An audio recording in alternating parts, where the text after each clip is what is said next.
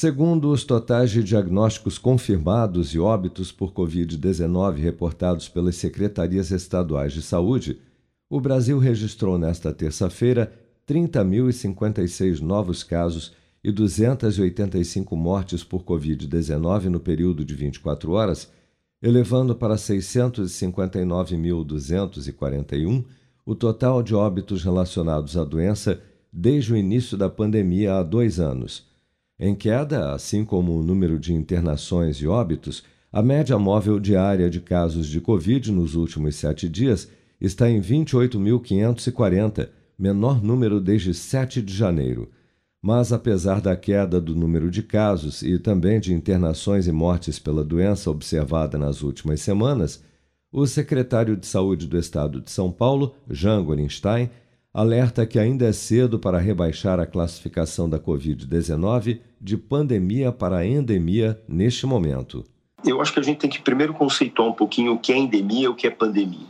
Uh, quando nós temos um vírus endêmico, nós estamos falando que ele está situado numa determinada região e circulante. Então, ele está endêmico, tanto o vírus da gripe, ele está circulando sem causar uma elevação de casos. Neste momento, o vírus da própria Covid, ele está endêmico. Nós não temos uma epidemia com, com, com impacto de aumento do número de casos, com impacto uh, do aumento de internações. Mas essa é a ótica local do Estado. Quando nós olhamos os outros estados, nós percebemos que ainda existe elevação de casos, ainda um número elevado de internações. Portanto, nesses estados, nós ainda temos uh, epidemias localizadas. A pandemia, ela é uh, um quadro de epidemia nos vários continentes. E, infelizmente, o mundo vive uma pandemia. Nós não podemos uh, afastar. Infelizmente, seria ótimo mudar essa nomenclatura, mas não é hora.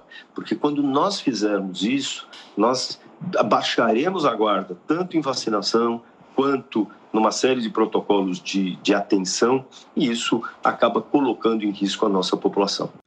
Dados do Programa Nacional de Imunização apontam que até amanhã desta quarta-feira, 175.949.931 pessoas, ou 82,5% do total da população do país, já haviam recebido a primeira dose de vacina contra a Covid-19, sendo que destas, 160.272.858 ou 75,1% dos habitantes do Brasil, também já foram imunizados com a segunda dose ou dose única contra a doença.